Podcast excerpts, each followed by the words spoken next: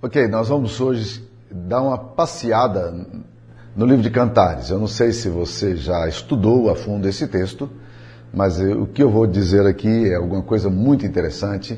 Eu creio que se você é um estudioso da Bíblia, você vai aprender muito comigo aqui na medida em que nós estudarmos as Escrituras Sagradas. E eu vou só ler um texto porque eu quero percorrer todo o livro, que começa no primeiro versículo, no capítulo primeiro, que diz: Cânticos dos cânticos, Cântico dos Cânticos de Salomão. Vamos ficar por aqui. Pois bem, de todos os livros do Antigo Testamento, um dos mais difíceis para a gente encontrar a, é, que a gente chama de é, pista hermenêutica, a linha de interpretação do texto, é o livro de Cantares.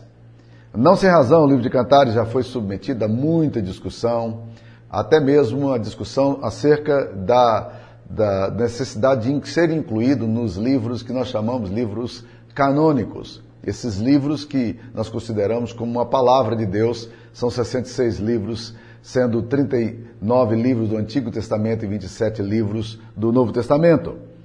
O livro de Cântico dos Cânticos, na verdade, é, no hebraico Shir, Hashi, Shirim, é um superlativo, porque no hebraico não existe superlativo. Então, quando você quer falar Deus é santo, o, o profeta Isaías refere-se santo, santo, santo é o Senhor dos Exércitos. Então ele repete para dar ideia. Quando você fala cântico dos cânticos, na verdade você está querendo dizer o maior dos cânticos. Essa, essa seria uma tradução talvez mais simples para a gente poder fazer. Inclusive, essa é a tradução que algumas Bíblias é, inglesas adotam, né? dessa ideia de ter é, o maior de todos os cânticos, ou o melhor de todos os cânticos, ou o cântico dos cânticos, né?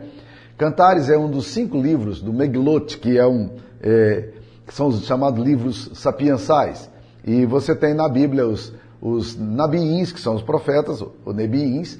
Você tem também a Torá, que são os livros proféticos, e você tem aqui esses livros do, do Meglot, esses livros que são é, considerados aí os, os livros poéticos, né? Então nós temos aqui vários desses livros. Desde o, desde o século II, o Rabino Aquino fez uma declaração muito interessante no Mishnah é, é, judaico, dizendo o seguinte, que o mundo inteiro, disse o Rabino, não vale o dia em que o cântico foi dado a Israel. Com efeito de todos os escritos bíblicos são santos, mas o cântico é muito mais santo. Essa, naturalmente, é uma expressão, uma ideia de um homem que se encantou é, com o livro de Cantares, e como você também pode se encantar na medida que você vai estudando.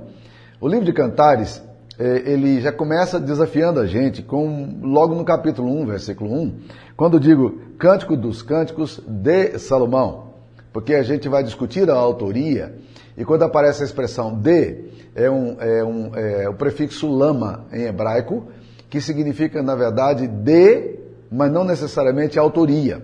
Você pode dizer, por exemplo, dizer, esse livro é, é do Samuel, é biblioteca do Samuel, não significa que seja eu tenho escrito os livros, né? Mas pode significar que eles pertencem a mim. Então, é, Salomão tinha uma coletânea de livros e esse livro é chamado Cântico dos Cânticos de Salomão, no sentido pertence a Salomão. Essa é uma hipótese, né? É, pode ser também que, que esse livro seja é, Cântico dos Cânticos de Salomão porque ele tenha sido escrito para Salomão, né? Endereçado a Salomão, né? Ah, aliás, Salomão é um dos personagens do livro, porque ele aparece, ele é citado cinco vezes no, no, livro de Cantares, mas pode ser também acerca de Salomão. E é exatamente nessa linha de interpretação que eu quero caminhar, é, entendendo que o livro de Cânticos, na verdade, não foi um livro escrito por Salomão, mas foi um livro escrito acerca de Salomão. Né? Ele pertence a Salomão, ele é para Salomão, mas ele não é de no sentido de autoria, mas no sentido de pertencer ou no sentido de falar de Salomão. E é nesse sentido que eu quero empregar, né? E existe insuficiente é, evidência no contexto para determinar qual desses sentidos da palavra de poderia significar, mas na verdade a gente vai seguir uma outra, uma outra linha de pensamento e por isso eu estou adotando essa, essa compreensão. Né? Algumas pessoas chegam a dizer que, na verdade, o livro de Salomão é contra Salomão. Porque ele aparece no, no texto sempre sendo criticado de uma forma muito subliminar. Lembre-se, é num governo onde é um governo monárquico, onde o rei é tem toda a autoridade de decisão sobre vida e morte, falar ou criticar o rei não era uma atitude muito sábia. Então, o que acontecia? Os poetas sempre encontravam, encontravam um meio de esconder a mensagem, né? Mas que algumas pessoas que liam eram capazes de entender o que ele estava falando. Por exemplo, né? É, Chico Buarque, na época da repressão militar no Brasil, ele escreveu uma música, é, Amanhã será outro dia. Então, dizendo assim, ele começa dizendo, hoje é você quem manda, falou, está falado, não tem discussão. Né? A minha gente hoje anda é, no canto exprimido, com medo. Né? Ele diz, mas amanhã será um novo dia. E ele foi um, um, texto escrito contra a ditadura militar naquela época. O livro de Apocalipse, por exemplo, era, foi escrito no Império Romano. João era um exilado político, então ele usa toda uma, uma linguagem simbólica é, apocalíptica. Quem lia o texto de João sabia o significado dele, mas os soldados que liam, passavam pela censura, não conseguiam entender. Então, muito provavelmente, o texto de Salomão aqui esteja exatamente se referindo a uma crítica a Salomão. Lembre-se, Salomão teve mil, mil mulheres, sendo que 300 eram rainhas, né, princesas, e a, a, as outras eram concubinas. Mas, na verdade, nenhum palaciano eh, se sentia orgulhoso, na verdade, oh, o rei tem mil mulheres, né? Esse tipo de, de, de coisa, em geral, para os súditos soava mal, principalmente para as famílias mais conservadoras, que olhavam e diziam: qual é o propósito? De pagar, gastar uma fortuna nisso, né, é, para atender a luxúria de um rei?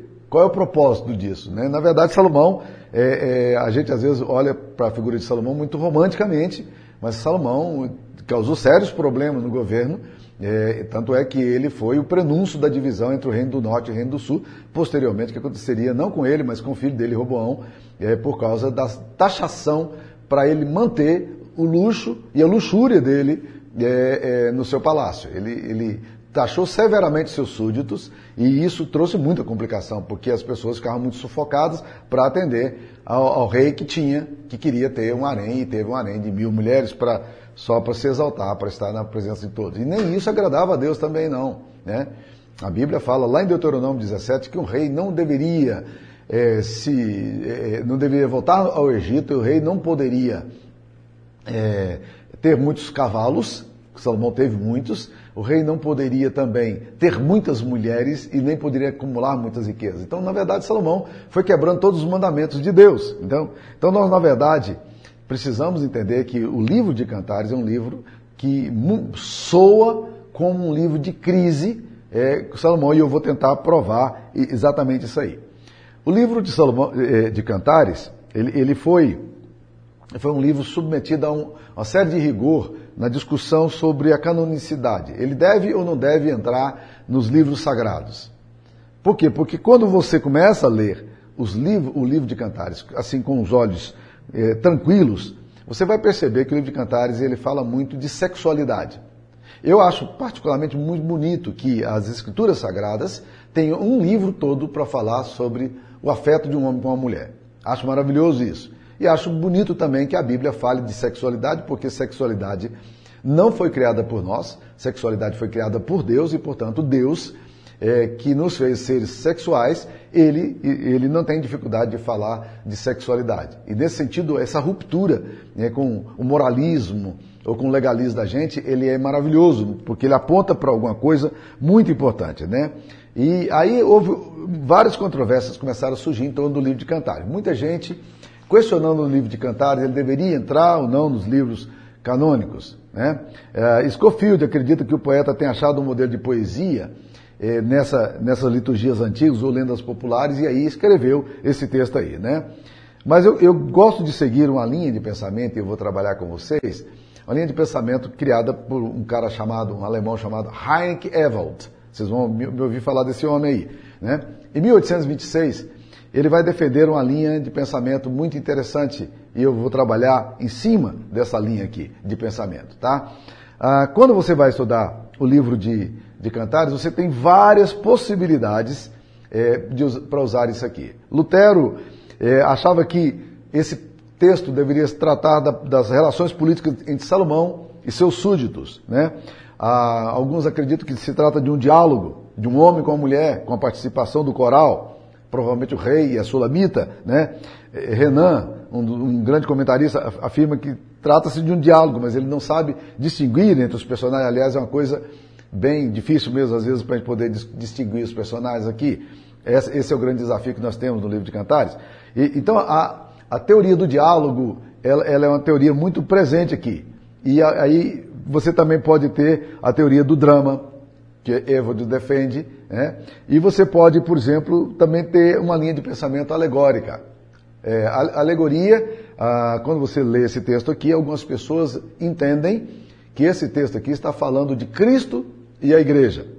Aliás, a, a, James, James, a versão King James Version fala, uma antiga eh, versão inglesa, ela usa a expressão assim, eh, Christ speaks, eh, church speaks, ou seja, Deus, Jesus fala e, e a igreja fala. Ou seja, uma, uma interpretação alegórica e, e, também, ao mesmo tempo, uma interpretação mística, né? Você entende que esse texto aqui está falando de Jesus, né? Ah, você pode até dar uma certa interpretação para o texto, mas definitivamente o texto, quando você olha na sua é, é, nudez, na sua clareza, ele não aponta de fato para Jesus. Não, não, nós não podemos encontrar Jesus aqui e eu vou tentar provar para vocês como é, é muito complicado ver isso aí. Então, o melhor sentido para a gente poder ler a Bíblia é ainda o método que a gente chama o método histórico-gramatical. A Igreja Reformada sempre adotou o método histórico-gramatical. O que, que significa? Nós queremos entender um pouco da história relacionada ao texto e nós estamos querendo entender um pouco da gramática. Então, quando você lê um texto, você vai ler esse texto e, e automaticamente você começa a pensar nesse texto na perspectiva da gramática. O que é que esse texto de fato sugere? Não literalmente, porque literalmente é uma leitura um pouco complicada. Você não pode ler Jesus é a porta e imaginar que Jesus é, é uma porta, né? É, porta é lugar de passagem. Então você entende naturalmente o que isso significa. Você não lê um texto narrativo como você lê um texto poético ou como você lê um texto profético. São leituras diferentes. E nós, nem um texto é, é apocalíptico, né? São, são formas diferentes porque são gêneros literários diferentes. Então, quando você vai ler esse texto aqui, você vai perceber que esse texto aqui é um texto que está falando para nós exatamente daquilo que ele fala. Então, é só tentar encontrar o sentido mais comum desse texto aqui. Né? Nem podemos também, é, temos que tomar muito cuidado também com a leitura alegórica, porque a leitura alegórica, que é condenada pela Igreja Reformada, ela, ela dependendo da imaginação do, do intérprete, ele faz o texto dizer o que ele quer. E a melhor forma para ele poder ler a Bíblia não é essa. Não é forçar o texto a dizer aquilo que a minha imaginação gera mas é tentar descobrir o que é que esse texto, de fato, lá na origem dele, literariamente quer dizer, gramaticalmente quer dizer, né?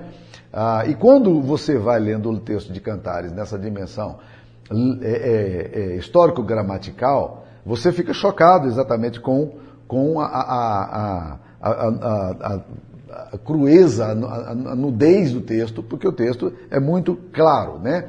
Esse texto é um texto que fala muito de poesia do campo.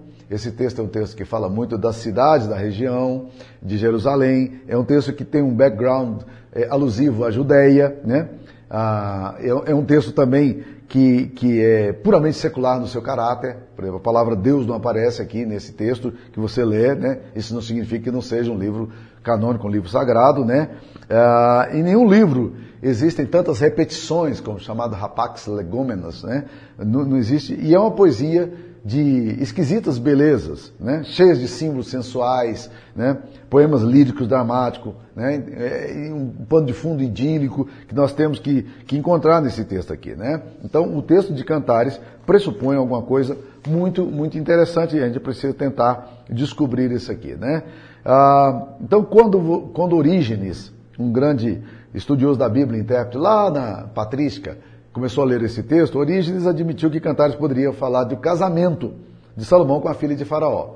Essa é uma linha de pensamento que muitos adotam. Mas, para muitos, isso foi considerado indigno, porque perdia de vista o significado mais profundo é, de um livro que estava nas Escrituras Sagradas. Por que, que vai falar do casamento de Salomão e colocar esse texto no livro sagrado? Né?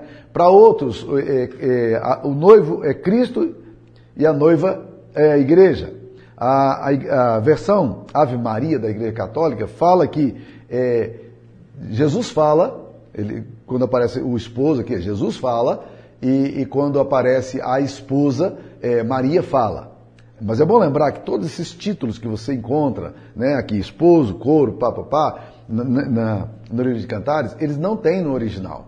O original é um texto completo, de fora a fora, sem nenhuma divisão, nem meio de versículo, obviamente, porque isso aí foi uma invenção posterior. Essas rupturas, às vezes, pode induzir a gente a pensar é, e pode nos induzir a gente a uma interpretação que necessariamente o texto não está dizendo, porque ele é um texto compacto, ele é um texto conjunto, né? ele é um texto amarrado. Então, quando você vai ler esse texto aqui, você tem que entender que isso é uma, esse texto é uma unidade. Por isso que Cantares, você não lê um capítulo, um versículo separado, você tem que ler todo ele de uma vez só. A melhor forma de ler o livro de Cantares é pegue e leia todo ele de uma vez. Você tem ideia da unidade do texto e você vai caminhando. Então vamos lá. Uh, uma das grandes tentações que nós temos em todos os livros da Bíblia, em todos os textos da Bíblia, alguém até falou que os pregadores de hoje eles têm, têm três divisões normalmente quando vão pregar. Primeiro, eles leem o texto, segundo, eles saem do texto, terceiro, eles nunca mais voltam ao texto. Né? Então nós vamos tentar pregar cantares ou falar do livro de cantares, buscando essa pista hermenêutica para nós. Mas a pergunta que surge inicialmente é: como pregar o livro de cantares? como pregar o livro de Cantares. Imagine, por exemplo, que se você vai pregar, você vai pregar sobre Cristo e a igreja, você vai falar sobre o homem e a mulher, você vai falar sobre a interpretação mística, a alma e Deus, ou a interpretação católica, Maria e Cristo, né? Como pregar? Teve um cara que na Idade Média escreveu 122 sermões sobre o primeiro capítulo de Cantares, né? Mas como é que nós devemos de fato interpretar cantar? É muito difícil você tentar encontrar 122 sermões no livro de Cantares, né? E, e a, a Orígenes, que seguia a linha da interpretação, ele tentava é, é, descobrir a, a alegoria no texto. Mas nós não queremos trabalhar alegoricamente o texto, nós queremos trabalhar o texto textualmente, histórico-gramaticalmente, né? Vamos lá. Capítulo 1, versículo 4. O texto fala: e aí a gente encontra o cenário. Leva-me após ti, apressemos-nos. O rei me introduziu nas suas recâmaras. Vamos lá. O que que significa a palavra recâmara? Bem, se você é um estudioso, se você já parou para refletir sobre isso aqui, você sabe que recâmara é um quarto é, do rei, onde o rei fazia, é, tinha as suas experiências sexuais. O rei, então, introduziu essa mulher nas recâmaras. O ambiente você já, já come, começa a descobrir. Nós estamos falando que, que essa, essa descrição aqui é de alguém que está no leito do rei. É alguém que está no quarto real, no quarto da intimidade do rei. E isso nos ajuda a entender um pouquinho é, o que o texto está falando. Quando você lê no capítulo 4, versículo 1 a 7, a 5 pelo menos, né? você vai encontrar aqui a descrição de um, de um corpo feminino. Olha lá. Capítulo 4, versículo 1. Como és formosa, querida minha, como és formosa. Os teus olhos são como os das pombas e brilham através do véu. Os teus cabelos são como rebanho de cabras que descem ondeantes das, do monte de Gileade. São os teus dentes como rebanho das ovelhas recém-tosquiadas, que sobem do lavadouro, das quais produzem todas gêmeos, e nenhuma delas há sem crias. Os teus lábios são como fio de escarlata, a tua boca é formosa, as tuas faces como romã partida, brilha através do véu, o teu pescoço é como o torre de Davi, edificada para arsenal, arsenal, mil escudos pendem dela, todos os broquéis de soldados valorosos. Os teus seios são como duas crias gêmeas de uma gazela que se apacenta entre os lírios. Ora, lendo o texto aqui, você não tem dificuldade nenhuma de entender que isso é uma descrição de um corpo feminino. É alguém que está olhando o corpo e está descrevendo o corpo. Vamos lá. Seus olhos, capítulo 4, versículo 1, é, o cabelo, 4, 1, os dentes, 4, 2, né? Ah, depois você tem os lábios, que ele diz que são como os fios de escarlate, lábios vermelhos, a tua boca é formosa, as tuas faces como romã partida, né? Então é uma pessoa rosada. O teu pescoço, lembra que pescoço é um símbolo é, de, de, de, beleza em muitos países do Oriente, até hoje, né, você tem o pescoço como símbolo de beleza. As mulheres forçam o pescoço para crescer, para ficarem bem bonitos né, na concepção da beleza cultural que eles têm. Né? E depois fala do pescoço como torre de, de Davi, é, e depois fala no versículo 5, os dois seios como duas crias é, gêmeos de uma gazela. Está falando do seio, está falando, descrevendo um corpo feminino. Se você vai no capítulo 7, versículo 1, você vai encontrar a descrição, com a diferença. Se no capítulo 4, versículo 1 a 5, você tem a descrição de um corpo de cima para baixo, começando do cabelo e vindo até os seios, no capítulo 7 você vai encontrar uma outra linha de pensamento. Vamos lá. Ele fala aqui, ele começa olhando os passos, capítulo 7, versículo 1. Que formosos, formosos são os teus passos dados de sandálias, ó filha de, do príncipe. Ele está olhando o pé, o pé de uma mulher e admirando os pés daquela mulher. Lembre-se que também na cultura oriental, até hoje, alguns países consideram os pés é um símbolo sensual. Assim como países consideram o seio, né? Alguns lugares, é, outros, é, as nádegas, em alguns lugares os, os, pés são considerados uma coisa sensual. Então, olhando é, é os, os, passos, os pés. No capítulo 7, versículo 1, ele fala: Os meneios dos teus quadris são como colares trabalhados por mão de artista. O que é meneio do quadril? É o rebolado. Isso na cultura brasileira faz todo sentido, né? Ele está olhando a mulher andando, requebrando-se, e ele diz: os meneios do teu quadril são como colares trabalhados pela mão de artista. É um negócio bonito.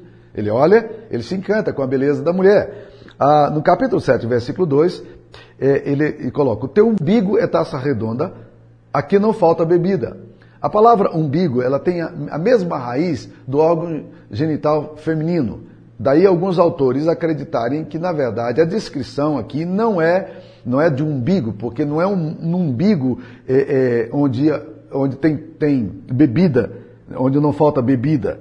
É, na verdade, está falando da saciação que existe na cópula, no relacionamento sexual. Né? O teu ventre, ele está olhando a barriga da, menina e dizendo, é como um monte de trigo cercado de líria. Está admirando a beleza da barriga daquela mulher. Né? Os teus dois seios como duas crias gêmeas de uma gazela, o teu pescoço como torre de marfim, normalmente o pescoço é descrito, os teus olhos como piscina de Esbom, que eram escuras, junto à ponte de Bat Rabim, o teu nariz como a torre do Líbano, algumas pessoas não gostam muito dessa comparação, esse negócio de nariz, nariz como torre do Líbano, né? E a tua cabeça como o Monte Carmelo, a tua cabeleira como púrpura, e um rei está preso nas tuas tranças. E ele termina dizendo, conformosa e quão aprazível és, ó amor em delícia, esse teu porte é semelhante à palmeira, e os teus seios, os seus cachos. Dizia eu, subirei à palmeira, pegarei os teus ramos, sejam os teus seios como os cachos da vida, e o aroma da tua respiração como das, das maçãs. Vocês estão percebendo? É muito difícil você ver qualquer ideia de Cristo, igreja, qualquer ideia alegórica desse texto aqui. Você vê a descrição de um corpo feminino, o que não é indigno, pelo contrário, né? o texto está bem claro aqui. Alegorizar o corpo humano na clareza com que ele foi descrito nesses textos aqui é muito difícil. Ainda que a beleza aqui muitas vezes seja descrita de forma com esquisitas belezas e símbolos sensuais, não é difícil, não é possível alegorizar um texto tão claro como esse. Bem, mas como pregar isso? Na verdade, meus queridos irmãos, a gente costuma dizer o seguinte, que o livro de Cantares não é para ser pregado. O livro de Cantares é o quê? É para ser cantado. Ele é cântico. Né? Ele é cântico.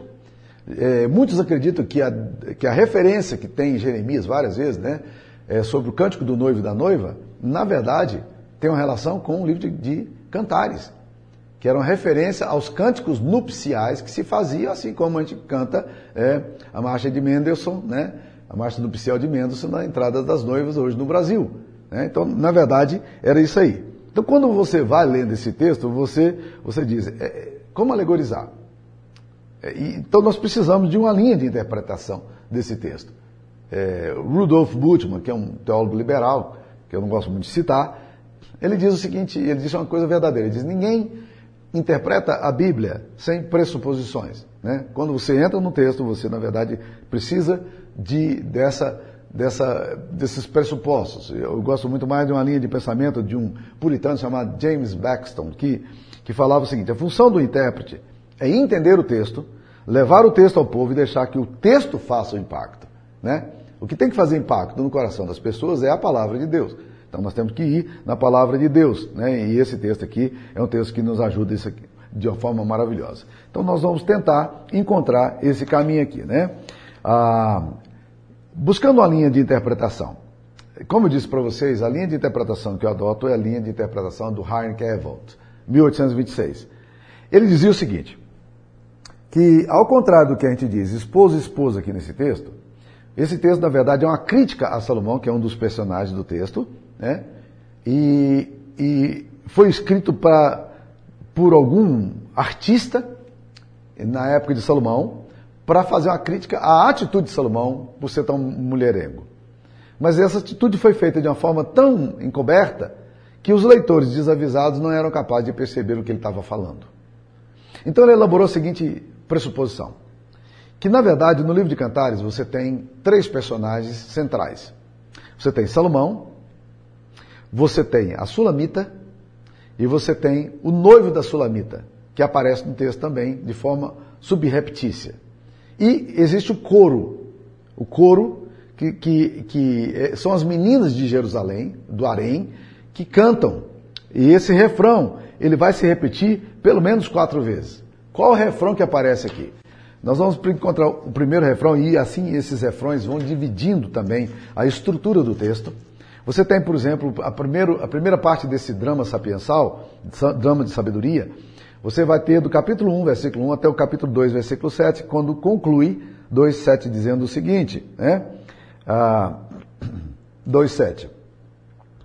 Conjuro-vos, ó filhos de Jerusalém, pelas gazelas e servos do campo, que não acordei nem desperteis o amor até que este o queira.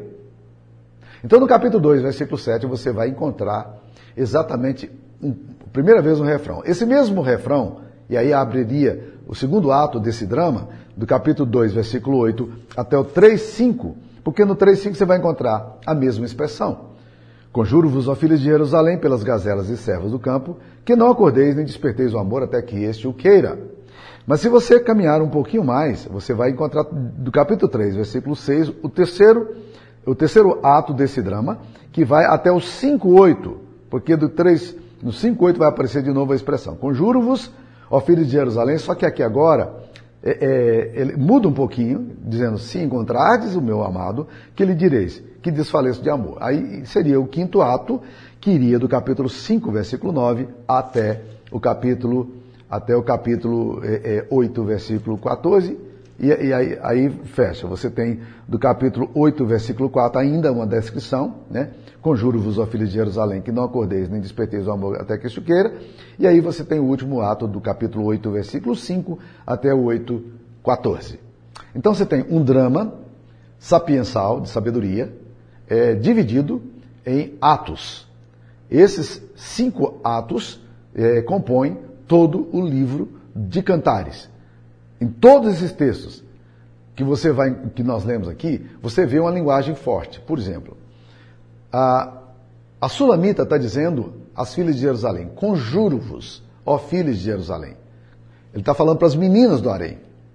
O que, que ela diz para as meninas de Jerusalém? Não acordeis, nem desperteis o amor até que isso queira. Em outras palavras, ela está dizendo: olha, não force o amor. Não pressione. Conjurar alguém é, é a forma de você é, é, falar duro, rispidamente com alguém. Olha, não, não faz isso não.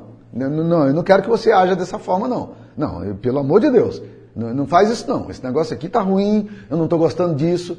E certamente você já ouviu isso de pessoas dizendo isso para você, e você certamente já disse isso a pessoas, né? Em determinado momento que você se sente pressionado, você fala, olha, não, não, não, não gosto que faz assim não. Esse negócio me magoa, eu não, me sinto bem. É o que a filha de Sul, que Sulamita está dizendo às filhas de Jerusalém, que são as meninas do harém. Por que, que ela está dizendo isso? Se esse é um texto que se repete, se nós encontramos essa declaração quatro vezes, ora, nós temos que entender que é como se fosse um cântico mesmo, que de fato é um cântico, que tem o quê?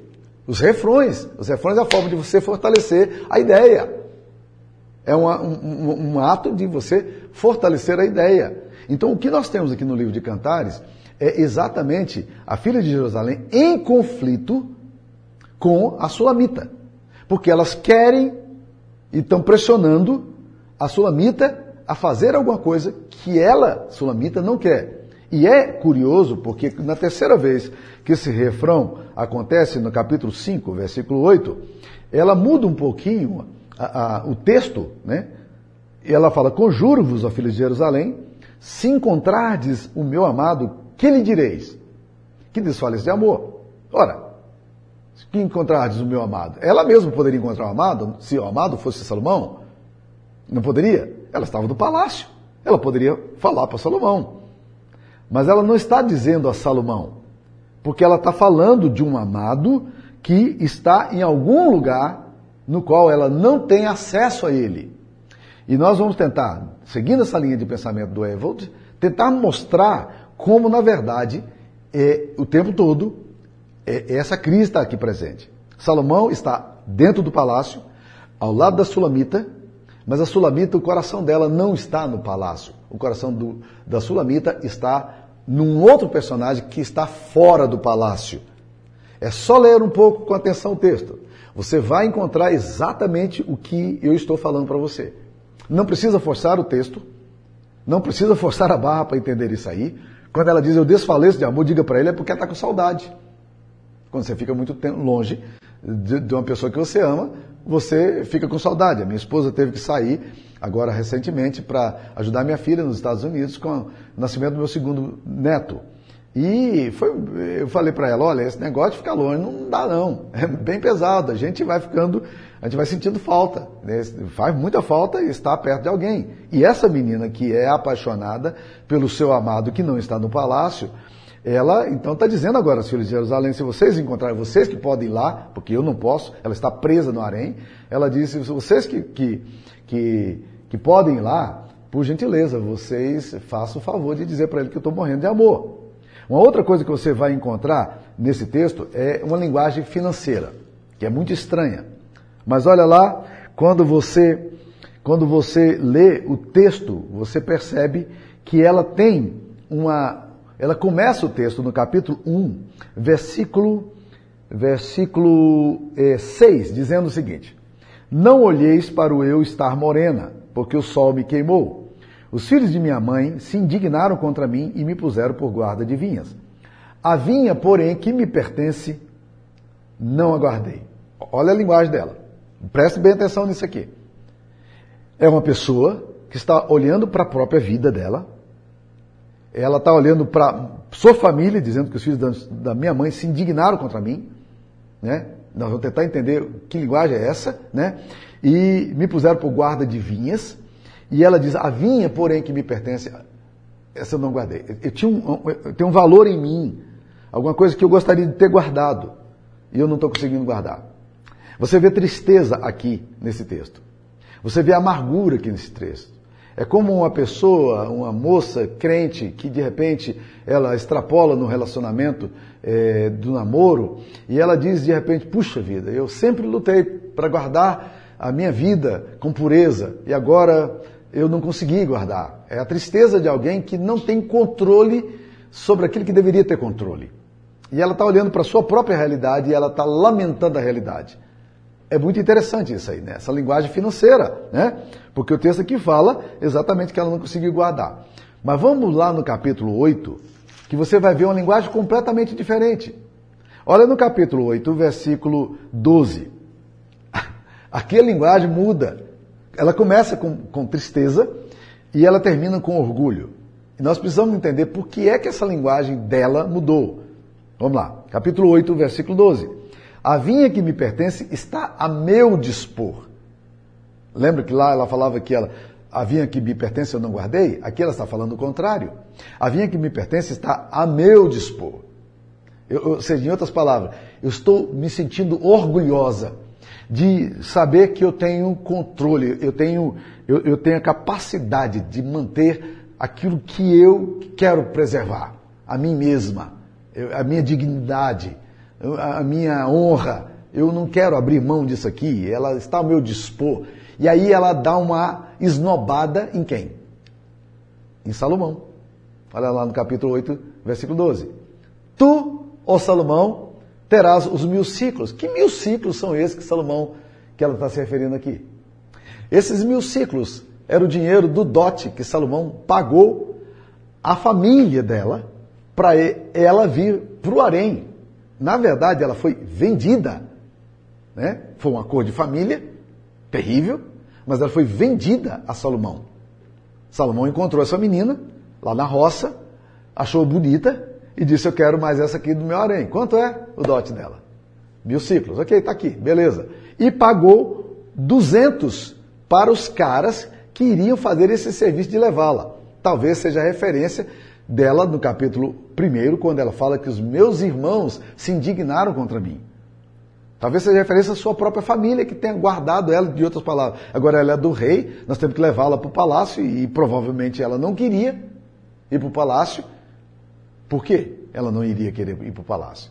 As filhas de Jerusalém tentam o tempo todo convencê-la de que Salomão é um cara fabuloso, mas ela não está muito interessada em Salomão. E nós vamos ter que fazer essa leitura do texto para a gente poder ir descobrindo essas verdades. Tá? Então você percebe aqui essa, esse, esse descompasso, essa desestrutura, essa fragmentação no texto. Se eu perguntasse a você, que já leu a Bíblia, que conhece a Bíblia, e provavelmente você já leu Cantares, mas se eu perguntasse para você, qual é o texto central do livro de Cantares? O que, que você me diria? Eu sei o que você pensou se você conhece o livro de Cantares. Você não pensou, por exemplo, nessas conjurações que ela fez. Porque a linha central do pensamento de Cantares está no capítulo 8, versículo 6, que diz o seguinte: As muitas águas não poderiam apagar o amor, nem os rios afogá-lo. Ainda que alguém desse todos os bens da sua casa pelo amor, seria de todo desprezado. O que, que esse texto está dizendo? Ele está dizendo o seguinte: o amor, quando ele é verdadeiro, as águas, os problemas, as tribulações, as opressões, as perseguições não são capazes de sufocá-lo. Esse é o cerne do livro de Cantares. Esse não é o tipo de linguagem de Salomão, porque Salomão era vulgar no relacionamento com as mulheres. Ele chega a afirmar em Eclesiastes capítulo 7, versículo 28, juízo que procure e não achei. Entre mil homens encontrei um que valia a pena, mas entre mil mulheres não achei nenhuma que prestasse. Não é louco isso aí? Esse texto aqui está falando que as muitas águas não podem apagar o amor. Ainda que alguém dê dinheiro para comprar amor, não vai comprar amor, porque amor não se compra. Amor não se vende. Você pode comprar uma relação de prostituição, mas você não pode comprar amor. Amor é outra história. E quando você dá, você tenta pagar é, alguém por amor, o máximo que você pode comprar é o sexo dela. Amor não. Você não compra amor. É, e, e, se alguém desse todos os bens da casa pelo amor, é, é desprezado. Não adianta você tentar comprar e subornar, não. Mulher não é coisa, não é objeto. E essa menina tem dignidade. Bem, tudo isso provoca em você uma série de questionamentos. Você já começa a perceber que existem algumas coisas interessantes aqui. Né? O livro é um livro de crise. O livro é um livro que, que nos aponta para algumas leituras. E a gente tem que aprofundar isso aqui. Eu queria, na verdade, continuar falando, mas eu teria que gastar aqui com você mais, mais um tempo imenso é, é, é, nesse texto para poder convencer você do que eu estou falando.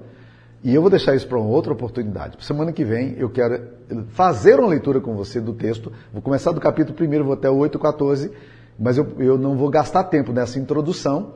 Por quê? Porque senão o texto vai ficar longo demais e eu queria te provocar. Eu queria que você lesse Cantares essa semana. Tentando ver isso que eu estou falando. Ver se é possível você encontrar essas pistas de leitura. Se você encontrar, eu vou ficar muito feliz, tá? Tente ver três personagens aqui, não dois. Tente encontrar Salomão, tente encontrar Sulamita, tente encontrar é, o, o namorado da Sulamita que está do lado de fora, é só você perceber a linguagem de intimidade com que ele fala. Salomão não fala com intimidade. E tente sempre ver que ela está no harém, nas recâmaras do rei, as filhas de Jerusalém tentando convencê-la de alguma coisa que ela não quer. E que ela está brava. Ela está irritada. Ela está dizendo às filhas de Jerusalém: Olha, não desperte, nem acorde o amor até que isso queira. Não faça barra, não.